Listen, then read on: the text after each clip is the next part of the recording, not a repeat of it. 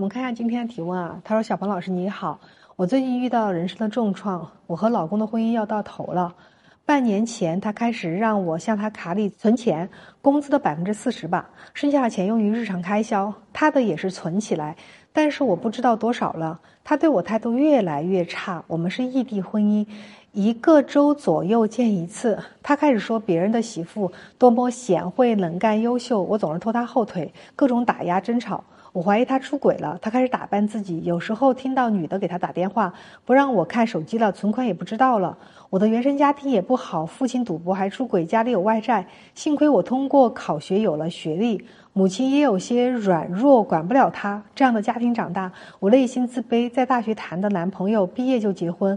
我可能是想通过婚姻来逃避原生家庭，可是现在错了，我在复刻原生家庭的不幸。我家和他家的共同点就是重男轻女，不尊重女性。小鹏老师，我还能破圈吗？想要破圈对吧？想要破圈。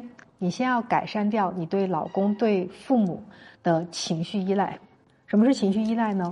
就是你的情绪状态是依赖于你老公、你父母的表现、态度和行为的。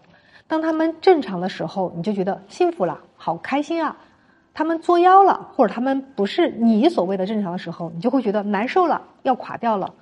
所以你只是怀疑老公出轨了，但是你觉得人生都遭遇了重创，你和老公的婚姻就到头了。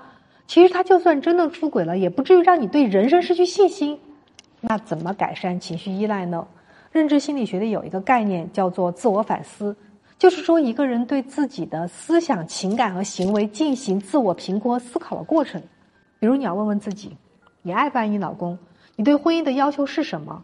你老公是不是能满足你的要求？等等，你要通过一系列的自我提问，问问自己的需要是什么，能让你满足和幸福的事情又是什么？